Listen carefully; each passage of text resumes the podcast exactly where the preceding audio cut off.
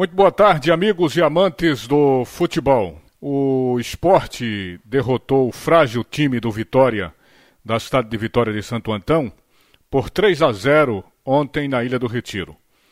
É aquele tipo de jogo, minha gente, em que nem é preciso muito esforço para vencer. É bom lembrar que nos últimos três jogos, ou seja, nos três jogos que antecederam essa partida contra o Vitória, o Sport teve uma derrota para o Ceará e dois empates um contra o Afogados e outro contra o 13 de Campina Grande. Bom, depois das decepcionantes participações e eliminações na Copa do Brasil e na Copa do Nordeste, só resta mesmo ao esporte, no momento, o campeonato estadual. Mas apesar da vitória folgada, tranquila no jogo de ontem, o esporte ainda assim, minha gente, teve momentos de lentidão na partida de falta de criatividade, ou seja, em alguns momentos o time do esporte teve enormes dificuldades de construir as jogadas. Evidentemente que no começo do jogo, né? É, aconteceram ali duas oportunidades, teve uma com Trellis, teve outra com Neilton, mas muito pouco para um time que tem um elenco sumamente superior ao adversário, porque a diferença é verdadeiramente muito grande.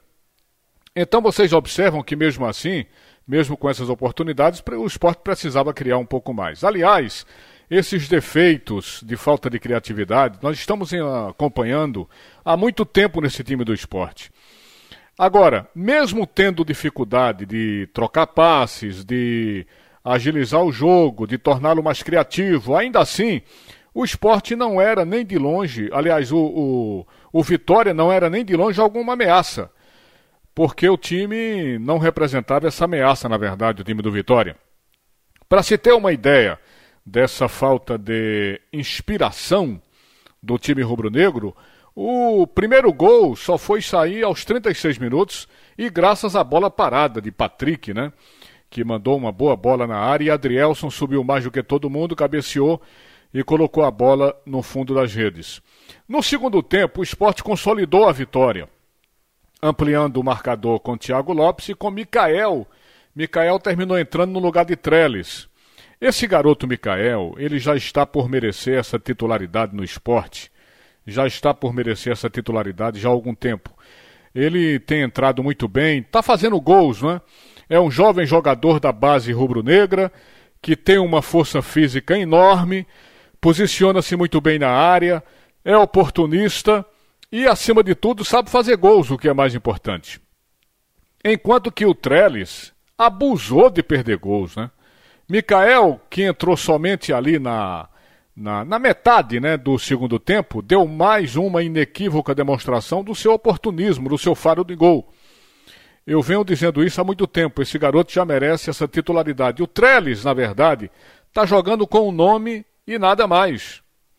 Bom, fora isso, o esporte conseguiu uma vitória tranquila e não poderia ser diferente, né? tendo em vista a fragilidade do adversário.